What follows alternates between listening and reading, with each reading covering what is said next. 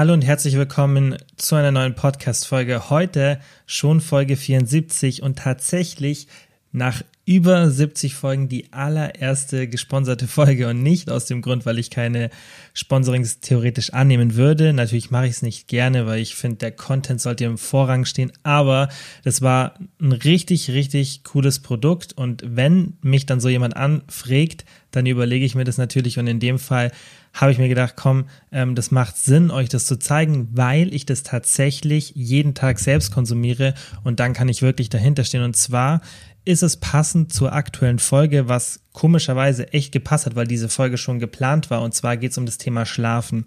Und ihr kennt sicher das Hormon Melatonin. Vielleicht habt ihr davon schon mal gehört.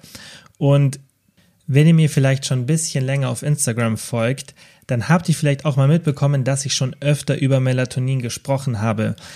Ich weiß, dass da in Vergangenheit, weil ich ein paar DMs dazu gekriegt habe, immer ein bisschen Verwirrung entstanden ist, weil ich das vielleicht nicht so optimal kommuniziert habe, denn ich habe oft gezeigt, dass ich selber konsumiere. Also ich nehme es jetzt, glaube ich, seit fünf oder sechs Jahren fast täglich, aber ich habe gleichzeitig Melatonin in den letzten Stories, also es war, ja, ist jetzt auch schon ein bisschen her, oft schlecht geredet. Und das habe ich aus dem Grund, weil ich gesehen habe, dass Melatonin oft von den Leuten falsch ähm, benutzt wird oder mit einem falschen Gedanken. Denn das ist wie bei Supplementen. Melatonin, und ich erkläre jetzt gleich nochmal, was es macht, löst nicht eure Schlafprobleme alleine. Es ist wichtig, dass man zusätzlich versucht, an diesen Stellschrauben, die ich jetzt in dieser Podcast-Folge euch erklären werde, zu drehen, was nicht schwierig ist. Das sind easy Tipps. Und dann kann man Melatonin zusätzlich nehmen. Genau das mache ich selbst auch. Das ist wie bei Supplementen für jetzt irgendwie Diät oder Muskelaufbau. Wenn ihr ein Proteinpulver nehmt, gar keinen Sport macht, gar nicht auf die Ernährung achtet, dann passiert auch mit eurem Körper nichts. Ihr baut keine Muskeln auf oder verliert Fett, wenn ihr eine Diät macht. Das passiert nicht durch die Supplemente, das passiert durch eure Arbeit und durch eure Umstellung der Gewohnheiten. Und Supplemente kann man dann on top nehmen. Das gleiche ist bei Melatonin. Wie gesagt, ich nehme es selbst jeden Tag, aber ich achte eben auch auf diese Schlaftipps, die ich euch jetzt gleich gebe. Und ich möchte halt nicht, dass viele Leute Melatonin konsumieren und dann extrem schlecht schlafen und sich wundern, wieso das nicht besser wird, weil allein davon wird es nicht besser. Und da ist die Literatur relativ eindeutig. Wenn man aber diese Schlafhygiene optimiert, was ich euch gleich erklären werde, dann ist Melatonin richtig, richtig interessant und hat auch sehr, sehr positive Effekte. Und das Gute ist, Melatonin ist ein Hormon, aber ihr habt keine Abhängigkeit und keinen Gewöhnungseffekt. Eigentlich ungewöhnlich für Hormone, aber bei Vitamin D3 zum Beispiel ist es dasselbe. Und da gibt es eben auch ganz klare Studien, die das zeigen. Also man muss keine Angst haben, weil viele Leute sich dann denken, oh, ich will kein Hormon nehmen, dann gewöhnt sich mein Körper dran. Nein, ist eben nicht so. Also da weiß man ganz klar, es gibt keinen Gewöhnungseffekt und spielt eben eine zentrale Rolle bei der Regulierung des Schlafrhythmus. Und ja, da hilft es euch einfach schneller einzuschlafen und dann auch im Endeffekt besser zu schlafen, wenn ihr dadurch dann schneller einschlaft. Aber wie gesagt, wichtig ist, dass ihr zusätzlich, wenn ihr Melatonin nehmen wollt, diese Tipps, die ich euch gleich gebe, umsetze. So, und jetzt zum Sponsor der Folge, Brain Effect brain-effekt.com, dann kommt ihr auf die Website. Ich verlinke die aber auch in den Show Notes.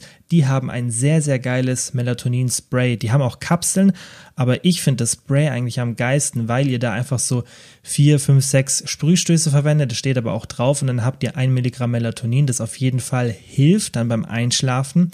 Und das ist ohne Alkohol, ohne Zucker. Das heißt, ihr könnt das Ganze auch nach dem Zähneputzen konsumieren und dadurch, dass ihr das in den Mund sprüht, wird es über die Schleimhäute schneller aufgenommen. Das ist wie so eine sublinguale Tablette, macht man ja auch manchmal und deshalb wirkt es eben sehr schnell, was ja oft abends dann, wenn man das irgendwie vergessen hat zu nehmen oder man nimmt es halt direkt vorm Schlafen. Ich nehme es zum Beispiel halt, wenn ich mich ins Bett lege und dann langsam einschlafen will, dann wirkt es halt schneller und das ist richtig, richtig geil, dass es das als Spray gibt. Mega praktisch. Der Preis ist voll in Ordnung, also der ist wirklich gut und ihr könnt nochmal 20% sparen, wenn ihr den Code GAIN, also wie Kilians Brain GAIN, GAIN 20 an der Kasse eingebt. Und dann könnt ihr das mal probieren. Ihr kriegt auch so einen Schlafcoach dazu, der euch dann immer wieder so Nachrichten aufs Handy schickt. Aber benutzt bitte die Tipps, die ich euch hier in der Folge gebe. Und ich weiß, jetzt ein mega langes Intro geworden, aber mir ist es wichtig, dass wenn ich sowas bewerbe, dass ich euch den Hintergrund erkläre und dass ihr auch versteht, wieso ihr sowas nehmen solltet. Also bitte nicht jetzt nur Melatonin nehmen, damit ihr den Schlaf besser in den Griff bekommt und dann nichts machen. Bitte wendet diese Tipps, die ich euch gebe, jetzt an. Ihr müsst auch nicht alle anwenden, aber allein, ich verspreche es euch, wenn ihr einen der ersten drei Tipps, weil ich gebe euch die ersten drei, also ich gebe euch die chronologisch nach unten mit ähm, sinkender Wichtigkeit, das heißt, ich gebe euch die wichtigsten Tipps zuerst und ich verspreche euch, dass wenn ihr einen der ersten drei umsetzt, dann werdet ihr einen riesen Effekt sehen und dann könnt ihr sehr gerne Melatonin dazu nehmen und dann merkt man auch oft, wie das einen so richtig in Schlaf zieht. Also ich liebe das Gefühl, wenn ich Melatonin genommen habe, weil du richtig merkst, wie dich das so müde macht. Aber das funktioniert natürlich nicht, wenn ihr dann komplett alle Tipps, die ich gebe, ähm, ignoriert und einfach keine gute Schlafhygiene nennt man das habt. Und deshalb bitte kombiniert es, aber dann ist Melatonin auf jeden Fall geil, hat auch noch andere gesundheitliche Vorteile, die kann ich vielleicht ein anderes Mal erklären, aber Melatonin ist allgemein einfach ein geiles Supplement, aber eben als Ergänzung zu einer guten Schlafhygiene so, und jetzt habe ich genug gelabert. Den Code findet ihr in der ähm, Podcast-Beschreibung, wenn ihr nochmal nachschauen wollt, den Website-Link auch. Und dann geht es nach einem kurzen Intro direkt mit der Folge los. Kilians Brain Podcast. Also vorab, falls ihr euch mit dem Thema Schlaf noch nicht so gut auseinandergesetzt habt, ich werde das hier noch ganz, ganz ausführlich behandeln, weil ich gemerkt habe, dass ich komischerweise im Podcast, glaube ich, erst eine Folge über das Thema Schlaf habe und in Instagram schon so oft drüber gesprochen habe, wirklich fast alle Themen da behandelt habe. Und das werde ich jetzt auch hier machen in einem ausführlicheren Format. Das ist dann natürlich auch für euch interessanter und dann kann man ein bisschen mehr so die Hintergründe verstehen, weil es so interessant ist und man so einen großen Effekt in der Lebensqualität, Energie und so weiter bemerkt und auch Gesundheit. Und ich denke, die meisten von euch wissen mittlerweile, wie wichtig Schlaf ist und wie lange man schlafen sollte, was die beste Uhrzeit und so weiter ist, das erkläre ich euch noch in den nächsten Podcast-Folgen. Aber heute möchte ich euch sieben Tipps an die Hand geben, damit ihr besser und tiefer schlaft und dann viel, viel erholter seid, einfach mehr Energie habt und das Ganze einen sehr, sehr positiven Effekt auf euer Leben hat. So, und ich gebe euch die Tipps, wie vorhin schon im Intro gesagt, chronologisch mit sinkender Wichtigkeit. Die sind alle wichtig, aber besonders die ersten drei, das sind so die Schlüsselfaktoren für guten Schlaf und dass man auch schneller einschläft.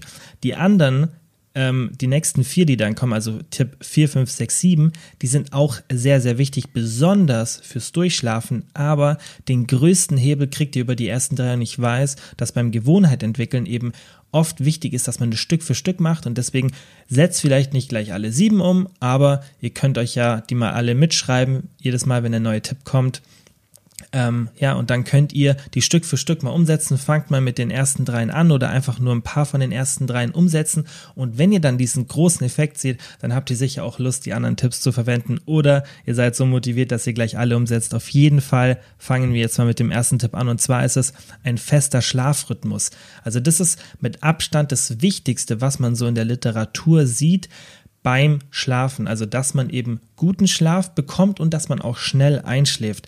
Ich weiß jetzt schon mal vorab, für alle, die eine Schichtarbeit haben oder sonstiges, fällt dieser Tipp weg, weil das wahnsinnig schwierig ist.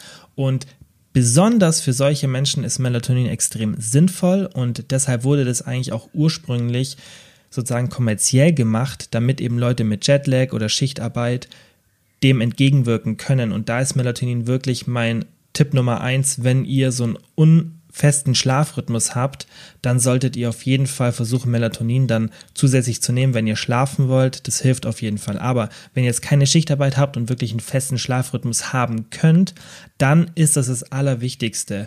Und jetzt vielleicht eine Nachricht, die vielleicht nicht so viele von euch hören wollen. Und zwar am Wochenende sollte, wenn möglich, dieser Schlafrhythmus derselbe sein.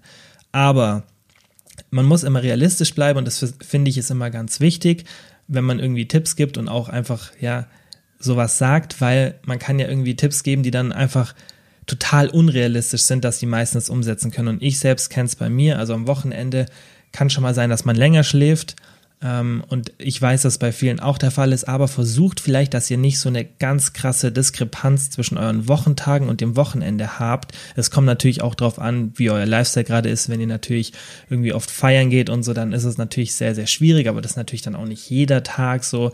Ähm, aber es gibt allgemein ja diese Verhaltensweise, dass man am Wochenende anders schläft und das würde ich nicht machen. Ich würde es auch unter der Woche so schauen, dass ihr, wenn ihr es schafft, zur gleichen Zeit ins Bett geht und zur gleichen Zeit aufsteht. Irgendwann, wenn man dann auch die richtige Schlafdauer hat, benötigt man keinen Wecker mehr. Ein paar von euch machen das vielleicht schon, ein paar nicht. Probiert es einfach mal aus und ihr werdet sehen, wie viel das ausmacht, wenn man den gleichen Schlafrhythmus hat. Man muss dann gar nicht irgendwie so viel auf die anderen Tipps, die ich euch jetzt gebe, achten. Natürlich bringen die auch sehr viel, aber wenn ihr wirklich einen sehr, sehr genauen Schlafrhythmus habt und der immer der gleiche ist, zum Beispiel, ihr geht immer um 23 Uhr ins Bett und steht um 8 Uhr wieder auf. Oder ihr geht um 24 Uhr ins Bett und steht um 9 Uhr wieder auf. Nur als Beispiel. Wenn ihr das wirklich so genau einhaltet, bis auf eine halbe Stunde plus minus, dann werdet ihr sehen, dass das so einen riesen Unterschied macht. Dann kommen wir zu Tipp Nummer 2, den viele nicht auf dem Schirm haben und der sehr, sehr wichtig ist, und zwar Körper abkühlen. Und das kann man auch ganz interessant erklären, damit man sich das auch vielleicht ein bisschen besser merken kann. Und zwar das einen evolutionsbedingten Hintergrund. Denn der Körper wird normalerweise herunterkühlt, wenn wir draußen schlafen. Also der wird heruntergekühlt und dementsprechend werden eben Signale an den Körper gesendet. Zum Beispiel auch Melatonin wird freigesetzt, ja, wenn der Körper sich herunterkühlt. Und wie gesagt, hat es einen evolutionsbedingten Hintergrund, denn normalerweise hat sich ja unser Körper in einer Situation entwickelt, in der wir immer in der freien Natur irgendwo draußen waren. Klar gab es da natürlich dann auch irgendwie Lagerfeuer oder andere Gegebenheiten, die dann dazu geführt haben, dass es vielleicht nicht die gleiche Kälte wie draußen hat, also wir nicht die gleiche Kälte wahrnehmen, aber der Körper kühlt auf jeden Fall ein bisschen runter, wenn man draußen schläft.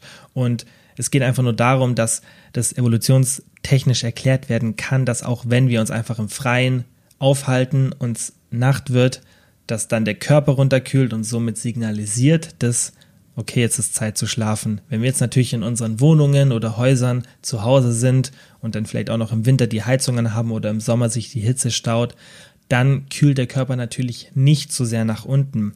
Und das sollte man dann ändern. Da gibt es ein paar Tricks, weil das ist nicht so leicht, besonders jetzt im Sommer.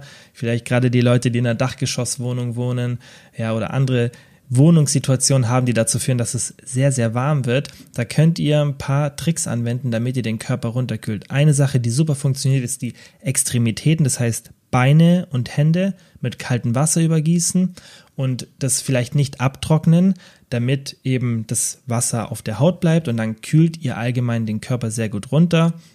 Was man auch machen kann, was erstmal kontraproduktiv klingt, ist vielleicht im Sommer jetzt nicht so optimal, aber irgendwie im Herbst oder im Frühling, dass ihr ein warmes Bad nehmt, aber das eben nicht zu lange macht. Ein kurzes warmes Bad, weil dann geht die Blutzirkulation Richtung Haut und dann kühlt der Körper einfach schneller ab und das bringt euch von der Körpertemperatur einfach stark nach unten. Was auch immer ihr da macht, da gibt es sicherlich noch ein paar andere coole Tipps, ähm, wie man einfach den Körper runterkühlen kann. Ihr solltet es natürlich nicht an so ein Extrem machen, dass ihr friert, aber ihr solltet einfach versuchen, eure Körpertemperatur zu senken.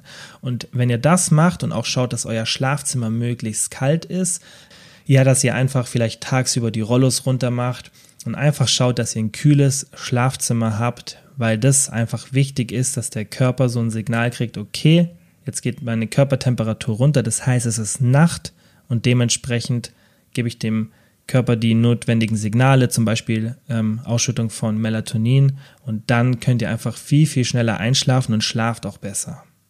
So, und jetzt Tipp Nummer drei. Ich denke, die meisten haben das schon mal gehört und deshalb denken auch viele, dass es die größten Auswirkungen auf den Schlaf und auf schnelle Einschlafen hat, und zwar Lichtquellen abends reduzieren. Und ja, es hat auf jeden Fall eine starke Auswirkung und das hat auch sehr viel mit dem ganzen Melatonin-Mechanismus zu tun. Also Melatonin wird blockiert, wenn wir Licht bekommen und das ist auch gut so, aber das sollte eben nichts nicht abends passieren.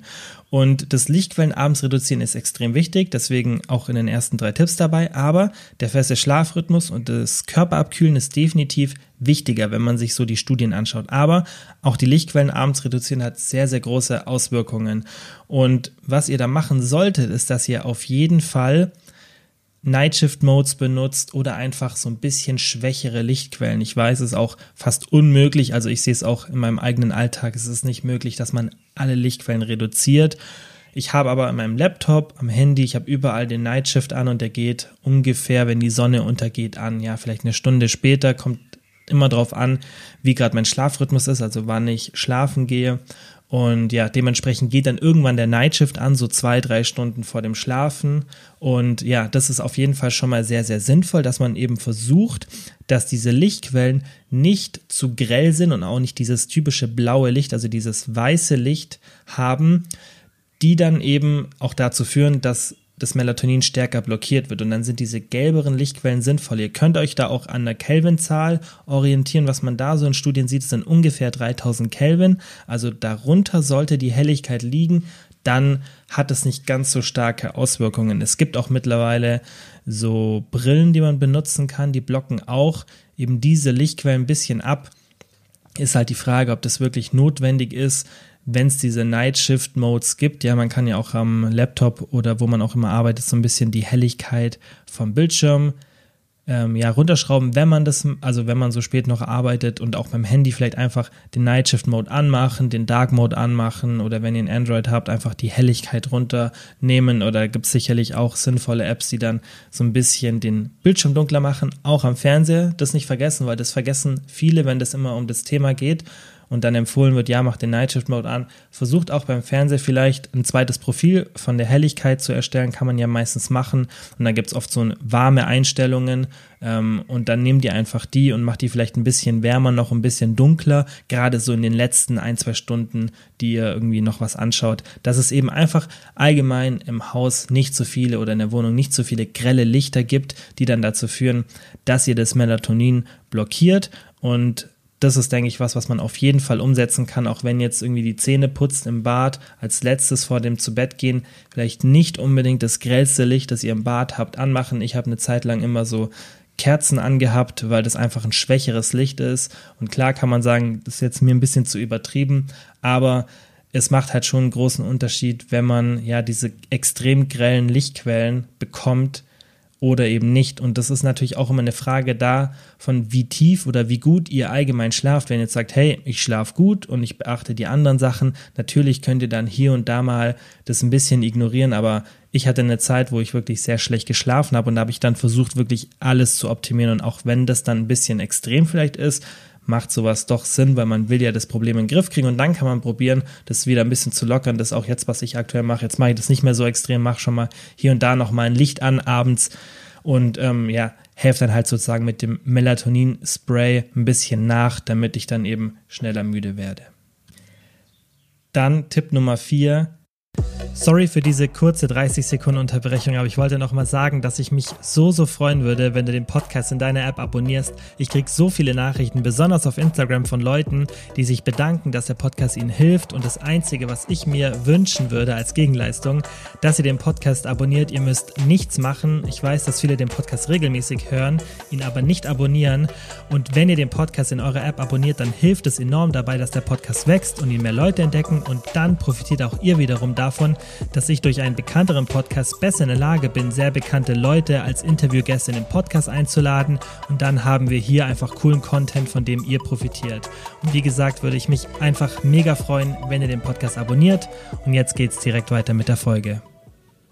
Abends beziehungsweise spät nachmittags kein Koffein trinken. Ich weiß, mich hassen jetzt sicherlich viele für den Tipp, aber es ist leider so, dass Koffein extrem schlecht für den Schlaf ist. Auch wenn ihr zu den Leuten gehört, die sagen, ich kann easy noch ein Espresso spät abends nach dem Essen trinken und ich schlafe trotzdem ein. Das mag sein, aber es beeinträchtigt dennoch die Schlafqualität. Und wenn ihr sagt, hey, ich wach oft, oft auf oder bin morgens nicht ausgeruht, obwohl ich acht, neun Stunden schlafe, dann sollte man das eben sein lassen, weil durch das Koffein wird das Ganze blockiert, also dass diese bestimmten Signale, das ist relativ kompliziert, aber das werde ich auch mal ausführlich erklären, nicht an die Zellen gelangen, an die sie gelangen müssen. Und das blockiert eben das Koffein und bis das Koffein nicht abgebaut ist, können die dann nicht richtig andocken. Und das führt dann eben dazu, dass man nicht gut schläft und auch nicht schnell einschlafen kann. Die Enzyme, die das Koffein aufspalten und sozusagen auflösen dann irgendwann, die sind unterschiedlich. Das heißt, jeder Mensch hat eine unterschiedliche Anzahl von Enzymen. Man kann auch ein bisschen eine Toleranz entwickeln. Ja, aber das ist einfach individuell. Das heißt, manche Leute können auf jeden Fall noch ein bisschen mehr Kaffee trinken oder ein bisschen später als andere. Aber nichtsdestotrotz sollten wir alle fünf bis sieben Stunden ungefähr vor dem zu Bett gehen kein Koffein mehr konsumieren, wenn dann nur noch ein bisschen, denn Koffein hat eben eine Halbwertszeit von, ich glaube, ungefähr fünf Stunden bei den meisten. Kommt, wie gesagt, auf das Enzym drauf an.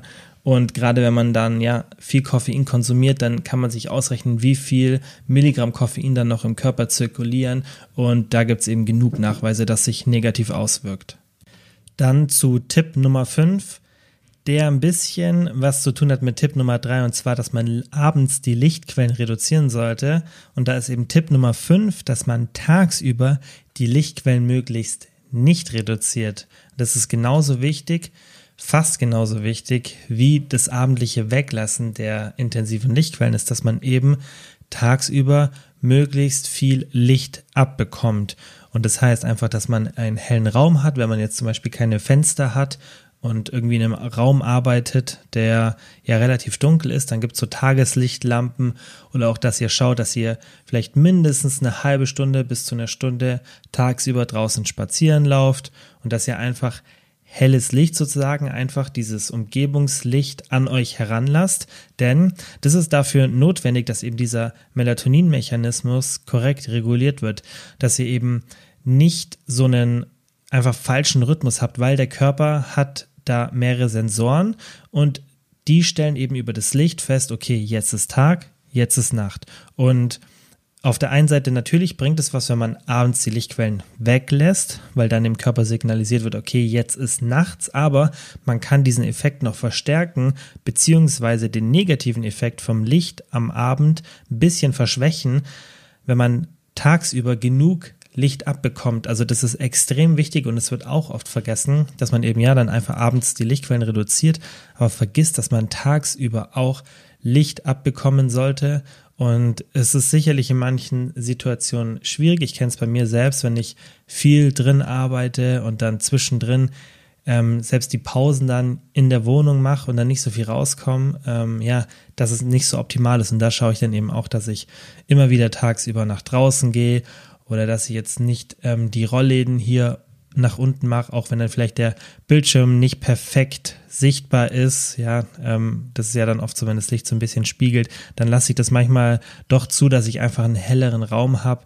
Und ähm, natürlich wären Optionen, dass man eben so eine Tageslichtlampe benutzt, aber wichtig ist einfach nur, dass ihr tagsüber am besten rausgeht und Bewegung habt, denn Sport ist da auch so ein Faktor, also nicht nur das Licht, sondern auch, dass man sich körperlich betätigt, hilft, dem Körper festzustellen, okay, jetzt ist wirklich tags, ähm, ja, und dass er dann einfach diesen Rhythmus, diesen normalen Rhythmus einfach besser beibehält und dann euch sozusagen besser in den Schlaf schickt. Und ihr müsst es immer so verstehen, dass der Körper ja viele Sensoren hat und die auch immer man kann das ja ein bisschen evolutionsbiologisch erklären, sich in der Zeit entwickelt haben, die einfach zu der jetzigen anders waren. Wenn wir jetzt halt uns zu wenig bewegen und dann auch noch in dunklen Räumen sitzen, dann ist für den Körper schwierig, wirklich festzustellen, ist jetzt Tag oder ist jetzt Nacht. Natürlich, unser Gehirn sagt uns das, aber da gab es evolutionsbedingt keinen Grund, dass man da eine Schnittstelle findet sozusagen und dann wurde das halt über solche Mechanismen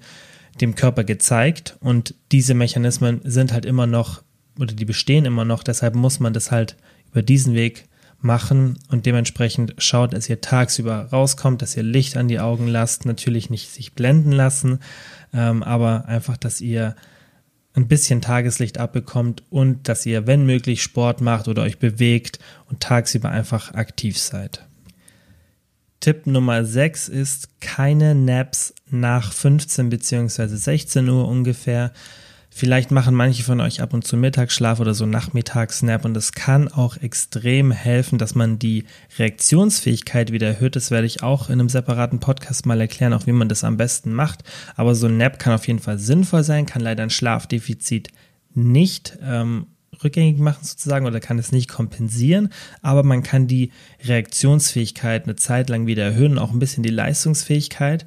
Also kann das auf jeden Fall helfen und Manche machen ja auch einfach so fürs Gefühl. Ähm, das kann ja auch extrem gut tun, mal so ein Nap zu machen. Aber man sollte halt nicht schauen, oder man sollte halt schauen, dass man die nicht zu spät macht, weil das vergisst man oft und ähm, hat da vielleicht auch so eine Routine drin und merkt gar nicht, dass das vielleicht der Auslöser dafür ist, dass man abends nicht mehr einschlafen kann. Also so ein Nap hat auf jeden Fall eine Daseinsberechtigung, gerade im Sommer. Da gibt es auch so ein paar ähm, Stämme, die noch unangetastet von der westlichen Zivilisation sind, die man beobachtet hat und wo man auch gesehen hat, dass die im Sommer ein bisschen anderen Schlafrhythmus haben. Die schlafen im Winter so ihre acht bis neun Stunden am Stück und im Sommer schlafen die sechs bis sieben Stunden und weil es dann einfach so warm wird, stehen die früher auf und ähm, auch weil es tagsüber so warm ist, schlafen die dann tagsüber meistens noch 90 Minuten. Also die haben ein bisschen anderen Rhythmus und ähm, da hat man dann halt auch gesehen, okay, dass es schon auch vermutlich bei uns so ein bisschen ja einfach im System drin ist, dass es Sinn macht, dass man so Nap macht. Es gibt auch ganz viele andere Studien, die noch bewiesen haben, dass Naps auf jeden Fall sinnvoll sind. Wie gesagt, dass es vermutlich nicht Schlafdefizit kompensieren kann, aber das auf jeden Fall sinnvoll ist. Das heißt, Naps könnt ihr sehr gerne machen, aber dann eben bitte nicht so spät, weil das logischerweise dann auch dazu führt, dass man abends nicht mehr müde wird. Wenn man merkt, okay, funktioniert trotzdem bei mir, ich kann gut einschlafen, kann gut durchschlafen und ich mache meinen Nap irgendwie um 16 Uhr, klar, dann macht es auf jeden Fall. Oder wenn ihr irgendwie Schichtarbeit habt, dann finde ich es sowas auch immer sinnvoll. Da ist es dann immer ein bisschen anderes Szenario. Aber wenn ihr jetzt so einen normalen Rhythmus habt und dann merkt, ihr könnt schlecht einschlafen, dann könnt ihr euch vielleicht auch mal daran ein bisschen orientieren. So, und dann der letzte Tipp, der aber auch wichtig ist, aber meiner Meinung nach jetzt nicht so große Auswirkungen hat, und zwar nicht zu spät essen oder Sport machen. Und ich bin ehrlich, mit dem nicht zu spät essen tue ich mir wahnsinnig schwer. Und ich merke auch, dass es sich bei mir nicht so negativ auswirkt. Es gibt aber ein paar Studien, die das eben zeigen, dass spätes Essen sich negativ auf den Schlaf auswirken kann und wenn man so die Mechanismen im Körper kennt, dann macht es auch ein bisschen Sinn. Allein die Verdauung, die ist ja auch anstrengend und ähm, der Körper erhitzt durch die Thermogenese. Also dadurch, dass ihr Nahrung verdaut, wird Wärmeenergie freigegeben und deswegen wird auch einem nach dem Essen oder während dem Essen oft warm.